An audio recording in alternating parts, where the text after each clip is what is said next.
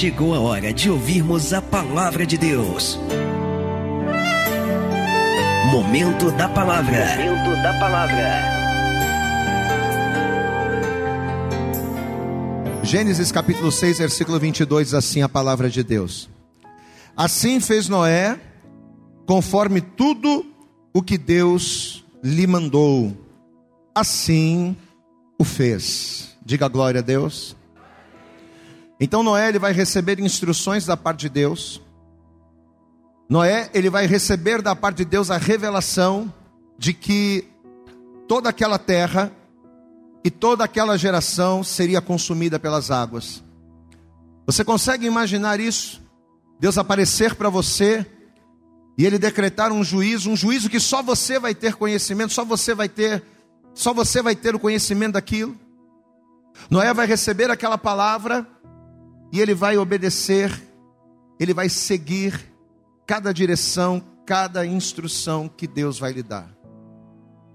Só que muitas das vezes, as instruções que seguimos da parte de Deus, que vai fazer diferença nas nossas vidas, muitas das vezes a gente são instruções, são coisas que fogem do nosso entendimento. Às vezes aquilo que é fundamental para Deus dar vitória, às vezes aquilo que é fundamental para Deus livrar, às vezes aquilo que é fundamental para que o sobrenatural de Deus ele venha sobre as nossas vidas é algo que foge ao nosso entendimento. Às vezes é uma coisa simples. Quando eu falo que foge ao entendimento, eu não estou falando que é algo sensacional. Às vezes é algo simples que eu preciso fazer. Às vezes a gente acha que precisa fazer coisas tão mirabolantes, coisas tão tremendas, quando na verdade o essencial para que a vitória venha, às vezes é algo simples. Noé, ele vai cumprir tudo aquilo que Deus havia determinado, inclusive uma coisa muito simples, difícil, mas simples. Eu quero ler com você mais uma vez, estamos em Gênesis 6, verso 22. Assim fez Noé, conforme a tudo o que Deus lhe mandou assim o fez. Eu quero ler mais uma vez e eu gostaria que você repetisse comigo essa palavra. Vamos lá, diga. Assim fez, bem alto, diga. Assim fez Noé, conforme a tudo o que Deus lhe mandou, assim o fez. Deixa eu perguntar uma coisa: quantos aqui precisam ver o livramento, o milagre, a salvação, a bênção de Deus sobre a sua vida? Quantos aqui precisam ver isso? Agora, quantos estão dispostos? Porque a grande verdade é que toda promessa exige de nós o que? Exige de nós algo. Deus ele tem a promessa, mas existe uma condição. Eu vou fazer se você fizer a sua parte. Eu vou livrar se você cumprir esse propósito. Toda promessa requer de nós uma atitude. Você está disposto a fazer tudo aquilo que Deus te ordenar? Quem está disposto aqui? Você que levantou a mão dizendo que precisa do milagre, você está disposto a fazer? Amém? Então você vai estender as suas mãos aqui para frente. Estenda a mão assim, você vai fechar os teus olhos. Começa a orar pela minha vida, começa a orar por mim, começa a orar, começa a pedir ao Senhor para que Ele venha usar a nossa boca, para que Ele venha usar esta palavra para ministrar o teu coração. Fecha os teus olhos e comece a orar, fecha os teus olhos e comece a falar com Ele. Senhor nosso Deus e Senhor nosso Pai Todo-Poderoso, Pai querido, Deus amado, nós estamos aqui, Senhor, nesta manhã para te adorar, para te glorificar, para louvar e engrandecer o teu nome, mas nós estamos aqui também, Senhor, principalmente para recebermos a direção, para aprendermos aquilo que precisamos fazer, para nos tornarmos igreja, para aprendermos, ó Deus, o que devemos fazer para subir naquele grande dia. É ouvindo a tua palavra, é sendo instruído por ela, que teremos a direção que precisamos para viver a tua promessa. Então, em nome de Jesus, ó Deus, que a partir desse momento o Senhor venha falar poderosamente conosco, que todo impedimento, todas as barreiras, todos os obstáculos, obstáculos, que tudo que tiver ou que tentar atrapalhar essa ministração que caia por terra. Que o Senhor prepare os nossos ouvidos para te ouvir, o coração para receber, mas a nossa mente para assimilarmos, entendermos e colocarmos em prática aquilo que o Senhor vai nos ensinar para experimentarmos a tua boa, perfeita e agradável vontade. Em nome de Jesus, fala conosco nesta hora É o que te pedimos e já te agradecemos. E que assim seja feito. Você pode dizer amém, Jesus. Graças a Deus. Vamos aplaudir bem forte então ao Senhor. Dê para Jesus nesta manhã a tua melhor salva de palmas. Mas aplauda, aplauda bem forte a Ele. Dá glória a Deus aí, meu irmão. Aleluias. Senta por favor no teu lugar. A partir de agora, mais uma vez eu te peço, procure não conversar, procure não se movimentar. Você tem toda a liberdade para adorar, para glorificar a Deus, mas a partir desse momento, apenas preste atenção no pastor, preste atenção na palavra, para que você possa compreendê-la. Você sabe que apesar de todas as falhas, apesar de todas as incredulidades e infidelidades do povo de Deus, ao longo da história, ao longo da Bíblia, o povo de Deus ele sempre teve evidências claras de que colocar Deus à frente sempre foi a melhor solução. Mesmo nos momentos em que o povo era incrédulo, mesmo nos momentos em que o povo era rebelde, mesmo nas situações em que o povo preferia seguir o seu coração do que seguir a palavra, em todos os momentos o povo de Deus, ele nunca teve dúvida, porque Deus ele sempre mostrou que confiar nele, colocá-lo em primeiro lugar sempre foi a melhor alternativa. Tanto é que sempre que eles deixavam de colocar Deus à frente de alguma coisa, sempre quando o povo de Israel deixava de crer, deixava de confiar, ou deixava de priorizar a Deus, a coisa desandava, a coisa é, não dava certo. Isso é uma realidade, não apenas do povo de Israel, isso é uma realidade não apenas dos tempos bíblicos, mas é uma realidade também da nossa geração, do nosso tempo. Eu creio que cada pessoa que está aqui já teve provas o suficiente de que colocar Deus à frente dos seus planos, propósitos e projetos é a melhor coisa. Eu tenho certeza que cada pessoa que está aqui já teve experiências sobrenaturais com Deus, experiências que provam que confiar em Deus é a melhor solução. Mas muitas das vezes, o nosso coração, os nossos impulsos, os nossos desejos, as nossas vontades, acabam falando tão mais alto, tão mais alto, que acabamos caindo no erro de deixar de colocar Deus em primeiro lugar para seguir os nossos impulsos. Por mais que uma pessoa tenha ótimos planos, e eu quero que você ouça isso e guarde em nome de Jesus. Por mais que você tenha ótimos planos, por mais que você tenha projetos e estratégias para realizá-los, mas quando Deus ele não é o centro da sua vida, quando Deus ele não é o centro da sua casa, da sua família, do seu casamento, quando Deus não é o centro do seu trabalho ou de todas as áreas da sua vida, as coisas elas tendem a desandar. A Bíblia diz que quando Jorão e Josafá se uniram para guerrearem contra os amonitas, para se levantarem contra o inimigo, eles quase morreram, porque eles ficaram dando voltas no deserto. Eles levaram todos os seus soldados, o seu exército, e eles estavam dando voltas no deserto a ponto de morrerem de sede e morrerem de fome. E tudo isso por quê? Porque Deus não estava à frente daquele negócio. Josafá não orou a Deus. Josafá não pediu a confirmação se ele deveria de fato apoiar aquela situação. E por não ter colocado Deus à frente, ele, colo ele colocou em risco a sua própria vida, ele colocou em risco o seu próprio exército, ele colocou em risco todas as pessoas que estavam debaixo dele. Olha o que acontece quando nós não colocamos Deus à frente. Se apenas nós fôssemos prejudicados, isso seria bom. Mas quando eu não coloco Deus à minha frente, o prejuízo não é só meu, mas o prejuízo é meu e daqueles que estão comigo, e daqueles que estão dependendo de mim. A Bíblia diz que quando Josué, tendo tomado Jericó, quando Josué se moveu para tomar a pequena e frágil cidade de Ai, Josué ele vai ter uma derrota dolorosa. Apesar de ser um homem de Deus, usado por Deus, a derrota que Israel vai ter vai ser vergonhosa, porque Ai era uma cidade infinitamente menor do que a cidade de Jericó. Os homens de Ai eram muito mais desprovidos do que os homens de Jericó, mas apesar de serem mais fracos, eles vão ser derrotados. Eles venceram os mais fortes, porque estavam com Deus, mas perderam para os mais fracos, porque Deus não estava naquele negócio, Deus não estava à frente, e por isso eles perderam para um inimigo inferior.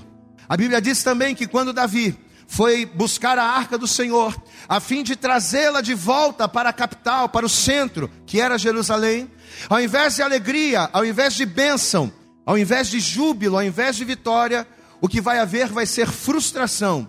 O que vai haver vai ser tristeza, o que vai haver vai ser morte. Tudo por quê?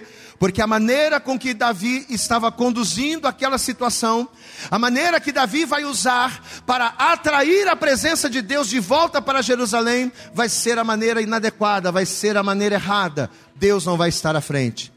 Amado, entenda: quando o homem não coloca Deus à sua frente, à frente dos seus negócios, à frente da sua família, à frente da sua vida profissional, quando o homem não coloca Deus à frente da sua vida espiritual, ele perece. E o que, que acontece? Ainda que a pessoa ela tenha tudo para dar certo, ainda que a pessoa ela tenha tudo para ter sucesso, inexplicavelmente, quando a pessoa não coloca Deus à frente, ela tem tudo para dar certo, mas ela acaba dando errado. Quantas e quantas pessoas super capazes, quantas e quantas pessoas de dons e aptidões grandes, mas não conseguem ter sucesso. Por quê? Porque apesar da capacidade humana, não colocam Deus à frente. A Bíblia fala acerca de um homem que nasceu para ser um campeão. A Bíblia fala acerca de um homem que nasceu para ser um guerreiro. Ele nasceu para libertar o povo de Israel da tirania dos filisteus. E enquanto esse homem chamado Sansão, ele se colocou na brecha, enquanto Sansão entendeu o propósito e se colocou na visão, a Bíblia diz que ele venceu exércitos, a Bíblia diz que ele venceu inimigos, a Bíblia diz que ele foi um homem temido, a Bíblia diz que ele foi um homem bem-sucedido.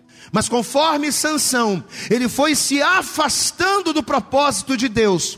Conforme Deus foi perdendo o espaço na vida de Sansão, Sansão ele foi se enfraquecendo, ele foi se enfraquecendo e de um campeão que era o propósito de Deus, Sansão vai se tornar o bobo da corte vai ter os seus olhos vazados, ele vai perder a sua força e ele vai morrer em desonra. E tudo isso por quê? Porque uma pessoa que nasceu com tudo para ser para ter sucesso, ela vai fracassar. É isso que acontece. A pessoa ela pode ter uma capacidade intelectual, uma capacidade natural muito grande, mas se ela não põe Deus à frente, inexplicavelmente as coisas dão errado, as coisas não dão certo e a pessoa fracassa. Mesma coisa aconteceu com o rei Saul. Saul ele vai ser o primeiro rei levantado por Deus em Israel. E diz a Bíblia que enquanto Saul temeu ao Senhor, enquanto Saul pôs Deus à sua frente, Saul feriu milhares. Saul profetizou entre os profetas, mesmo sem ser profeta. Você pode dar glória a Deus aí, meu irmão? Porque naquela época somente profetas, somente sacerdotes profetizavam. Mas Deus era tanto com Saul que mesmo sem ser profeta, ele vai profetizar entre os profetas. E tudo por quê? Porque Deus estava à frente, meu irmão. Quando Deus está à frente da sua vida, quando Deus está à frente da sua casa, você pode não ter talento, você pode não saber o que fazer, você pode não ter aptidões, mas o Senhor te ensina, o Senhor te capacita, o Senhor te ergue e o nome dele é glorificado em você. Veja só, Saul era um homem que não podia profetizar entre os profetas, mas o Espírito do Senhor vai, revestir Saul de tal maneira que vai dar a ele a capacidade de fazer algo que sem a presença de Deus ele não poderia. Só que você conhece a história. Aos poucos, Saul vai colocar outras coisas no lugar de Deus. Aos poucos, Saul, ele vai começar a priorizar outras coisas e tirar Deus da frente. E um homem que começou o seu ministério, que começou o seu reinado, sendo usado por Deus, vai terminá-lo morto vai terminá-lo de maneira trágica, toda a sua família vai perecer, ele vai perder o trono, ele vai perder a coroa, ele vai perder a presença de Deus. De um homem cheio do espírito, ele vai se transformar num homem cheio de demônios.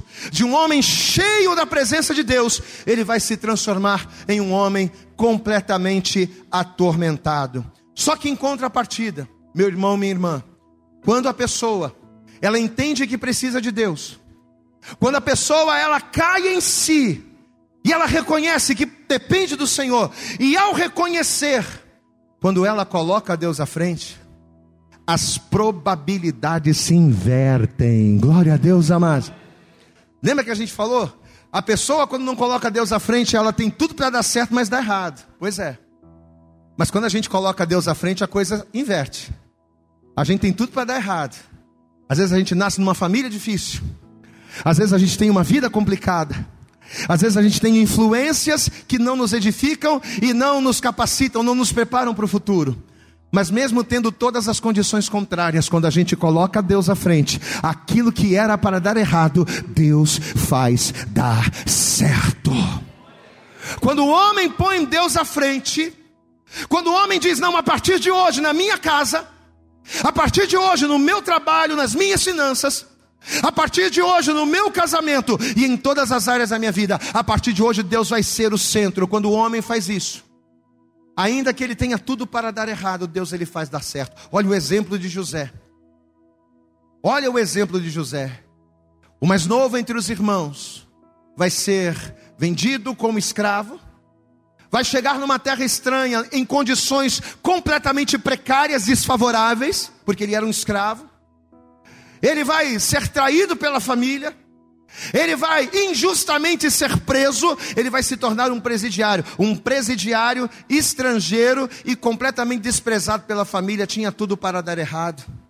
Mas Deus estava à frente de José. José reconhecia que só o Senhor era Deus em sua vida, e aquele homem que tinha tudo para dar errado, Deus vai pegá-lo do pó e vai colocá-lo entre os grandes da terra, para que o nome do Senhor fosse glorificado na vida dele e através dele. Olha o exemplo do próprio Davi. De todos os irmãos, Davi era o mais desprezado, de todos os filhos, Davi era o mais desprezado. Enquanto todos eram homens grandes, de presença, de influência, de capacidade, Davi era desprezado pela própria família, ele era lá o pastorzinho das ovelhas. Pois é. Mas Davi louvava ao Senhor. Você pode dar glória a Deus aí, meu irmão. Davi adorava, Davi cantava, Davi era fiel ao Senhor. E sabe o que, que o Senhor vai fazer? Ele vai pegar aquele que tinha tudo para fracassar, ele vai pegar aquele que tinha tudo para dar errado na vida, e vai fazer com que ele dê certo. Você conhece a história de um homem chamado Jefité? Filho de uma prostituta, desprezado pelo pai rejeitado pelos irmãos, começou a andar à margem da sociedade. Mas Deus vai pegar esse homem, e a gente já pregou sobre isso aqui. Deus vai, pregar, vai pegar esse homem que tinha tudo para dar errado, vai colocar à frente do seu exército, ele vai ganhar a batalha, exército, o, o povo de Israel vai ser abençoado, o nome do Senhor vai ser glorificado, e de uma vida frustrada e de derrota, Deus vai fazê-lo um homem bem sucedido. Jefité vai ser exemplo como um herói da fé, não porque ele era capaz, não porque ele era muito bom na espada ou muito bom com escudo, mas porque Deus estava à frente dele. Meu amado, meu querido, em 1 Coríntios, no capítulo de número 1, no versículo 29, a palavra de Deus ela diz o seguinte: que Deus, sabe o que Deus faz? Deus ele escolhe as coisas que não são. Sabe aquelas coisas que você olha com os olhos naturais e você diz: "Ah, isso aqui não vai dar certo não". Sabe aquela pessoa que você olha e diz assim: ah, esse camarada, isso aqui não vai dar em nada. Pois é, a Bíblia diz que Deus ele pega as coisas que não são para confundir as que são. Para quê? Para que nenhuma carne venha se gloriar. Deus ele pegou Jefité, que não era, e fez Jefité ser. Deus pegou Davi, que não era, e fez Davi ser. Deus ele pegou o homem e fez com que o homem fosse uma bênção, para que o nome dele fosse glorificado Posso te dar uma boa notícia, meu irmão? Talvez você está aqui hoje ouvindo essa palavra e talvez você não seja. Talvez você está aqui e aos teus olhos você não seja a pessoa mais indicada. Você não seja a pessoa mais preparada. Talvez você está aqui e você diga, pastor, eu sou o indigno, o mais indigno de todos, eu sou o que menos tem condição. Mas se nesta manhã, se você colocar Deus à frente da sua vida, se você colocar Deus à frente do seu projeto, Ele vai pegar você que não é, e Ele vai te transformar em uma ferramenta que é, para que o nome dEle seja glorificado e todos reconheçam que só o Senhor é Deus na sua vida. Aleluias! É assim que Deus faz. Mas ele faz isso para quê? Para que nenhuma carne se glorie. Diga glória a Deus. De maneira nenhuma Jefité poderia dizer: fui eu, não, foi Deus. Porque de onde você veio, as condições que você tinha, quem você era, somente Deus para te levantar. Diga glória a Deus. De maneira nenhuma Davi poderia bater no peito e dizer: fui eu. Não, não foi você, não. Foi Deus. Porque de onde Deus te tirou, de onde você estava, quem você era, somente Deus poderia ter agido. E é assim que funciona. Quem entende o pastor, diga glória a Deus. Não é errado você achar que você não é capaz. Não é errado você olhar para a sua força e para as suas condições e pensar, eu não consigo. Não é errado. O errado é você achar que você, na sua própria força, consegue. Você consegue. Ou melhor, você pode todas as coisas. Diga glória a Deus. Pastor, eu não posso, pode. Pastor, será que eu posso? Será que eu consigo ver a minha família restaurada? Claro que pode. Será que eu posso? Será que eu consigo ver a minha vida financeira, a minha vida profissional, a minha saúde sendo restaurada? É claro que você pode. Você pode todas as coisas. Sabe por quê? Porque existe um, o Senhor, que te libera a bênção, que te fortalece, que te levanta. No Salmo 127, versículo 1, abra comigo lá, vamos ver. Salmo de número 127, um dos textos mais conhecidos da Bíblia, mas eu quero lê-lo com você. Salmo 127. Versículo 1. Olha que a palavra do Senhor nos diz nessa manhã: se o Senhor, e eu quero que você guarde isso, entenda, se o Senhor não edificar a casa, ou seja, se o Senhor não estiver à frente do trabalho, se o Senhor não estiver à frente da obra, se o Senhor não edificar a casa, em vão trabalham aqueles que a edificam. Se o Senhor não guardar a cidade, se o Senhor não for a nossa proteção, se o Senhor não for a nossa segurança, em vão vigia a sentinela. Inútil vos será levantar de madrugada, repousar tarde, comer o pão de dores, pois assim dá ele aos seus amados o sono. Diga glória a Deus. Inútil será para você fazer qualquer outra coisa fora da direção de Deus. Inútil é para o homem fazer os seus projetos, pautar a sua vida em qualquer outra base que não seja a palavra de Deus. A palavra de Deus, ela é a base para que quando as águas descem e a chuva vem, o castelo não desmorone. Diga glória a Deus. Não foi isso que Jesus ele falou?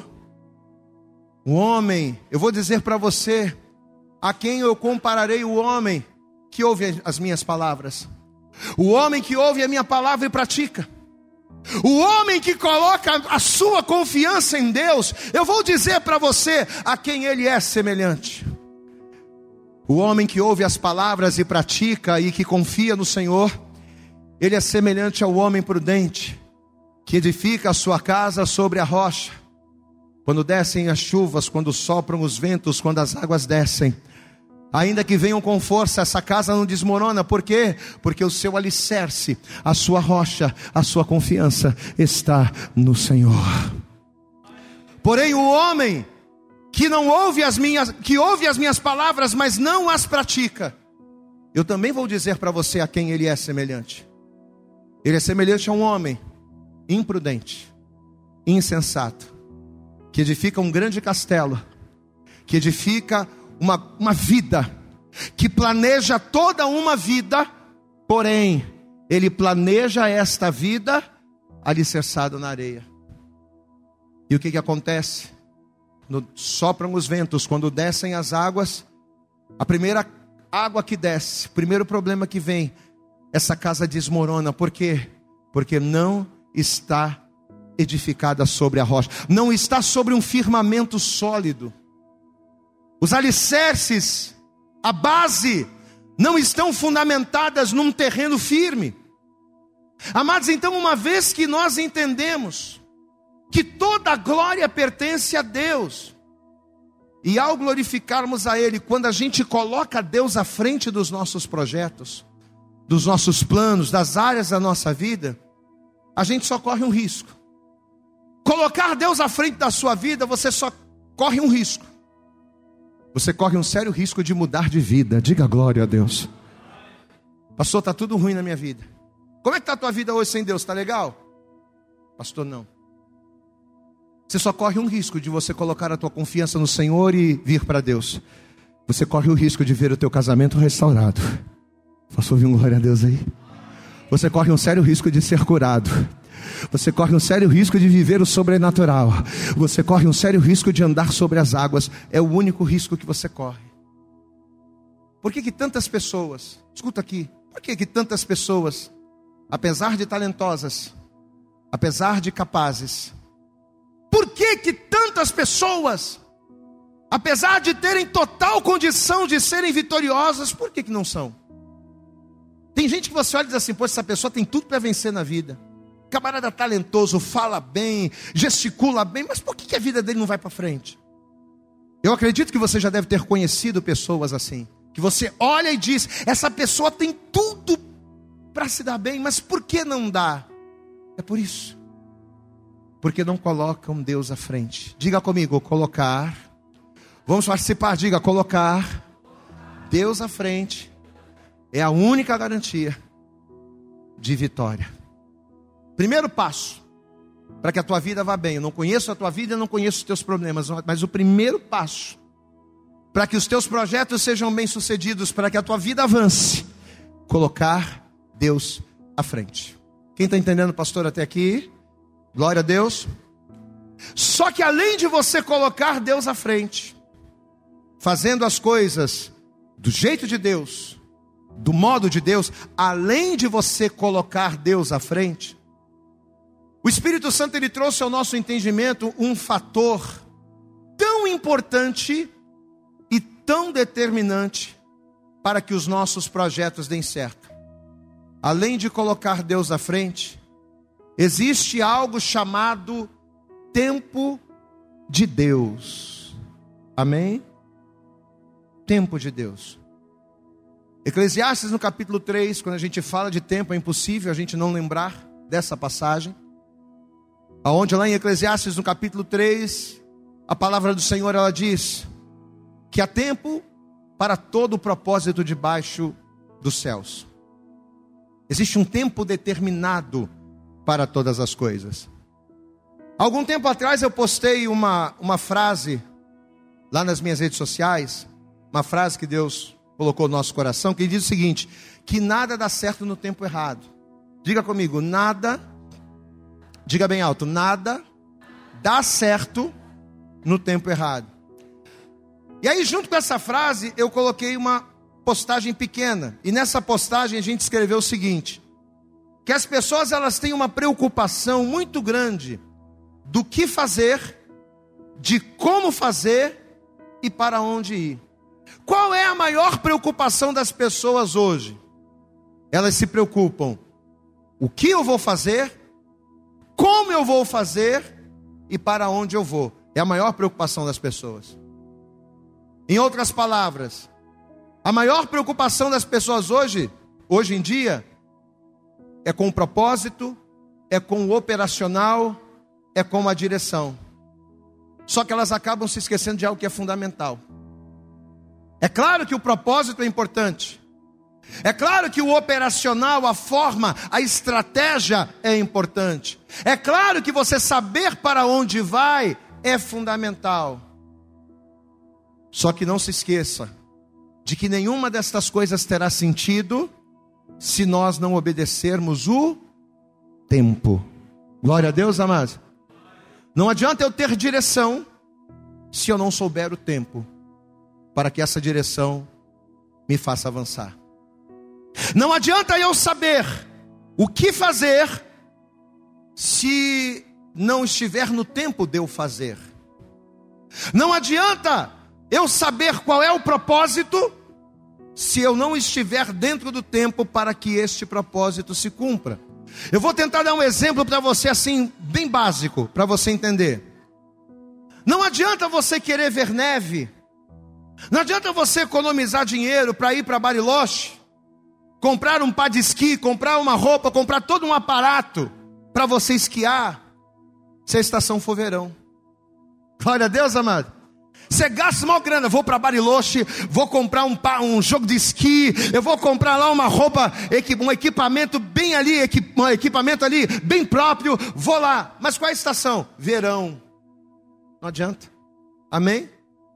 A mesma coisa, não adianta eu querer me bronzear no inverno.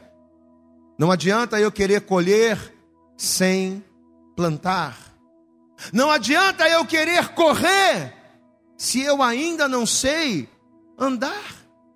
Não adianta. O momento, presta atenção no pastor. O momento, o tempo para todas as coisas é algo que Deus estabeleceu para nós como um, pra, um padrão imutável. Não dá para você ignorar o tempo. Eu posso ter ferramentas, eu posso ter capacidade, eu posso ter inteligência, eu posso ter direção, eu posso até ter Deus na minha frente. Mas fora do tempo, os projetos não acontecem. Você pode ter todo o material de cozinha. O Johnny é cozinheiro, né, Johnny? Johnny é cozinheiro.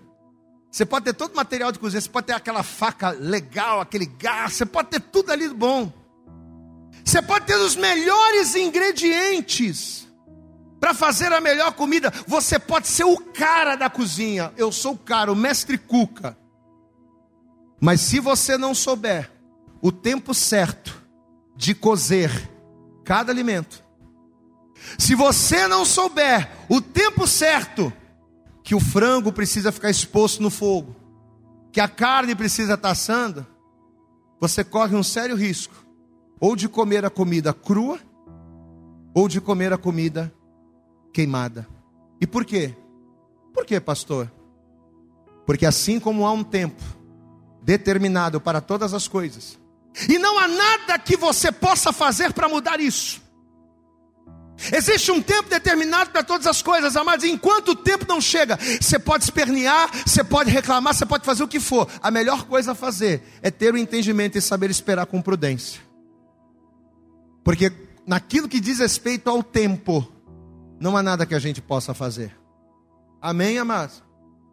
O homem ele nasce, ele cresce, ele se reproduz, ele envelhece e ele morre.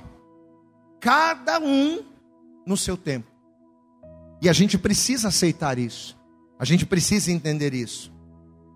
Aceitar que o tempo é parte fundamental do propósito. Diga comigo, o tempo é parte fundamental do propósito. A gente precisa aceitar isso.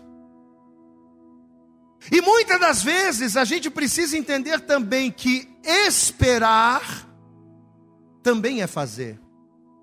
Tem pessoas que dizem assim: ah, mas eu vou ficar o quê? Esperando? Ah, mas eu não vou fazer nada. Pois é. Às vezes, esperar é fazer. Glória a Deus, amado. Às vezes a gente acha que fazer é só pegar coisa daqui e colocar ali. Às vezes a gente acha que fazer é só produzir, consertar, é só destruir, é só levantar, é só erguer, mas muitas das vezes fazer é simplesmente esperar. O que não significa que seja um pretexto para eu não fazer nada. Glória a Deus, amado. Diga assim comigo: esperar é fazer. Esperar é fazer. Mas enquanto eu espero, diga glória a Deus. No período em que eu estou esperando, eu preciso agir. Agir de maneira espiritual. Entre o tempo de plantar e o tempo de colher, existe um espaço. Existe um espaço. O camarada joga a semente, jogou a semente. Então, entre o tempo em que a semente está na terra e que a árvore vai dar o fruto, existe um espaço. Eu tenho que esperar. Não adianta eu achar que eu vou jogar semente aqui hoje e eu vou colher amanhã. Não, existe um tempo até aquela semente se transformar em fruto e eu colhê-la. Mas nesse período, entre a semente lançada e o fruto colhido, esse período é um tempo que eu preciso esperar. Agora a pergunta é: o que é que eu vou fazer no período da espera? O que é que eu tenho feito enquanto estou esperando. Você sabe que apesar da palavra não dizer com exatidão, as escrituras, elas nos dizem que com 500 anos, eu quero que você guarde isso, 500 anos, Noé já havia gerado três filhos: Cã, Sem e Jafé. Está lá em Gênesis 5:32. Noé era da idade de 500 anos quando ele tinha sua família constituída. Agora, entre esse período, entre o período em que a Bíblia fala de Noé e seus filhos, e o tempo que o Noé levou para construir a arca, a Bíblia diz que se passaram 100 anos. Então, em Gênesis 5:32 ela diz lá, Noé tinha 500 anos. Quando a Bíblia, quando Noé terminou a arca, que ele estava para entrar na arca, que o dilúvio ia começar, diz que Noé tinha 600 anos. Gênesis 7, versículo 11 diz: No ano 600 da vida de Noé, naquele mesmo dia, se romperam todas as fontes do grande abismo e as janelas dos céus se abriram. Diga glória a Deus. Diga glória a Deus. Então vamos tomar como base essa informação. Olha para cá. Imagina uma coisa comigo. Imagina aí. Com 500 anos de idade, olha aqui para cá, olha para cá.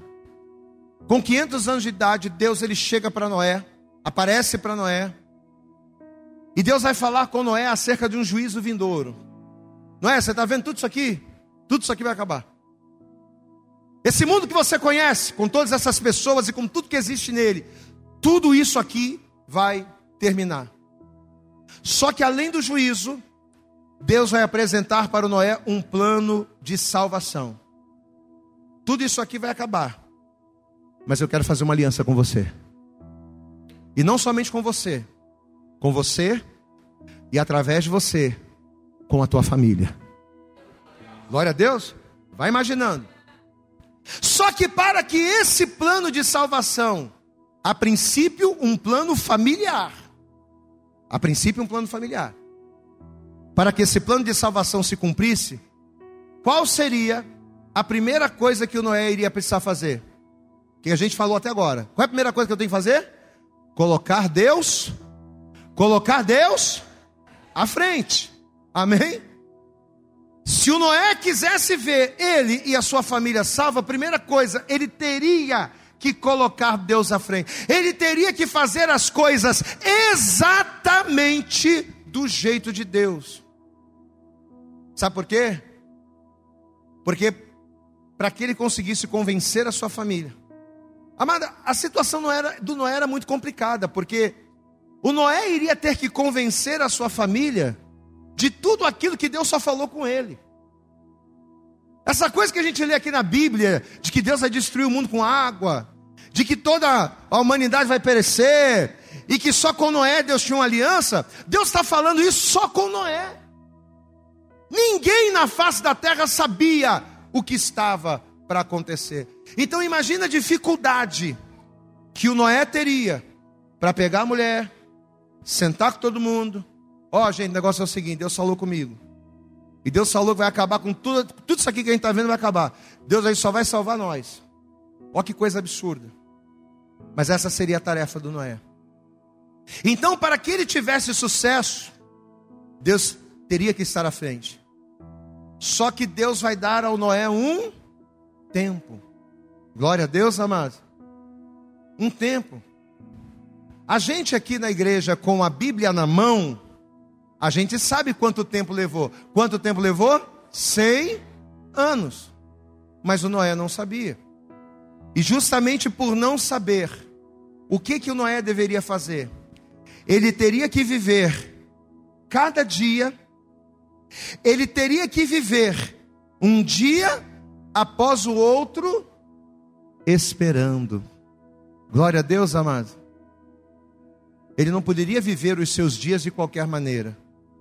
Uma vez que Deus falou que tudo iria perecer, mas que Deus iria salvá-lo, a partir dali em diante, ele teria que viver um dia após o outro em espera. Ele teria que viver um dia após o outro esperando a promessa se cumprir. Mas a pergunta é: ele teria que esperar como? de braços cruzados? Amém, amados? Lembra que a gente falou agora há pouco? Aceitar que o tempo é parte fundamental do propósito não significa que ele seja pretexto para eu não fazer nada, eu tenho que esperar. Mas como é que o Noé vai esperar? Olha aqui para mim. Noé vai esperar o tempo de Deus construindo a arca. Glória a Deus. Ele não vai viver a vida dele pensando: ah, deixa para lá. Ele não vai viver a vida dele achando, ah, isso deve ser coisa da minha cabeça. Não. A partir do momento que Deus falou com ele, ele vai viver um dia após o outro, construindo a arca. Tanto que o dilúvio só começou quando o trabalho do Noé acabou. Você está entendendo, amado? Deus está falando. Vamos ver aqui, ó, capítulo 6, já estamos caminhando para o fim. Vamos lá. Gênesis capítulo 6, versículo de número 7. E disse o Senhor, isso aqui é Deus falando com ele: Destruirei o homem que criei sobre a face da terra, desde o homem até o animal, até o réptil e até a ave dos céus, porque me arrependo de os haver feito. Noé, porém, achou graça aos olhos do Senhor. Versículo 11. A terra, porém, estava corrompida diante da face de Deus, e encheu-se a terra de violência. E viu Deus a terra, e eis que estava corrompida, porque toda a carne havia corrompido o seu caminho sobre a terra. Então disse Deus a Noé: O fim de toda a carne é vindo perante a minha face, porque a terra está cheia de violência. Eis que desfarei com a terra.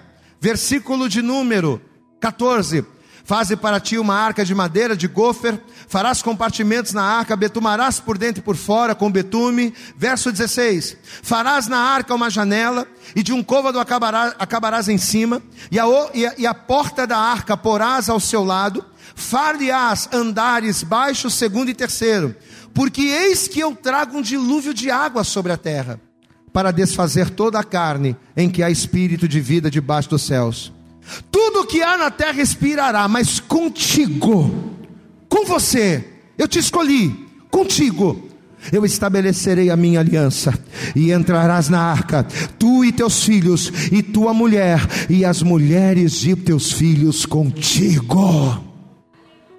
Deus deu uma missão para Noé: eu vou salvar você, eu vou salvar a tua casa, eu vou te livrar desse mal que está por vir. Mas como diz o Salmo 40, você vai ter que esperar. Esperei com paciência no Senhor e ele se inclinou para mim e ouviu o meu clamor. Tirou-me de um charco de lodo e colocou os meus pés sobre uma rocha. Você vai ter que esperar. Mas esperar o tempo não significa não fazer nada. Noé vai esperar cem anos.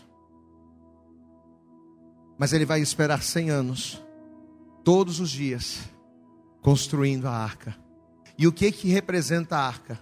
Diga assim comigo: a arca era o instrumento da salvação. Como é que a gente tem que esperar Jesus voltar à igreja? Hã? Como é que a gente tem que esperar? Porque para para pensar, meu irmão, olha aqui para mim. Você sabe por que Deus te trouxe aqui hoje? Você sabe por que, que Deus trouxe você aqui? Olha aqui para mim, olha para cá, sabe por quê? Deus ele trouxe você aqui hoje, ele preparou essa palavra para falar para mim, para você, que assim como na época de Noé, a imaginação dos pensamentos do coração do homem era má, nós estamos vivendo o mesmo período. Amados, o mundo é mau. O mundo jaz no maligno. Esse mundo que está aí fora, ele está condenado à morte. Esse mundo que está aí fora, ele está condenado à destruição. Tudo o que existe no mundo, todas as coisas normais que a vida toda você sempre viu, tudo isso vai acabar. Só que existe um porém. Ao olhar do céu, Deus enxergou a minha vida. Ao olhar do céu, Deus enxergou a tua vida. E assim como ele fez com Noé, Deus está falando: hoje eu quero fazer uma aliança contigo. Eu quero salvar você. E olha aqui, não é só salvar você não. Eu quero salvar você, eu quero salvar tua casa, eu quero salvar tua família, eu quero salvar tua mulher, eu quero salvar os teus filhos, eu quero salvar tua descendência. Só que você precisa crer nessa palavra. Você precisa colocar Deus à frente da sua vida. Você vai ter que esperar. Mas como é que Deus ele quer que a gente espere? O que, que eu tenho que fazer ao esperar? Eu preciso esperar construindo o veículo que vai me salvar. Amém, amados? Noé estava construindo o veículo da sua salvação. Deus, esta manhã, te chamou aqui, está te fazendo ouvir essa palavra, para fazer você entender que você, a partir de hoje, tem uma responsabilidade, não somente com você, mas com a tua casa e com a tua família de através de você trazer salvação para todos. Glória a Deus, amém. Pastor, vai ser hoje, vai ser amanhã? Não.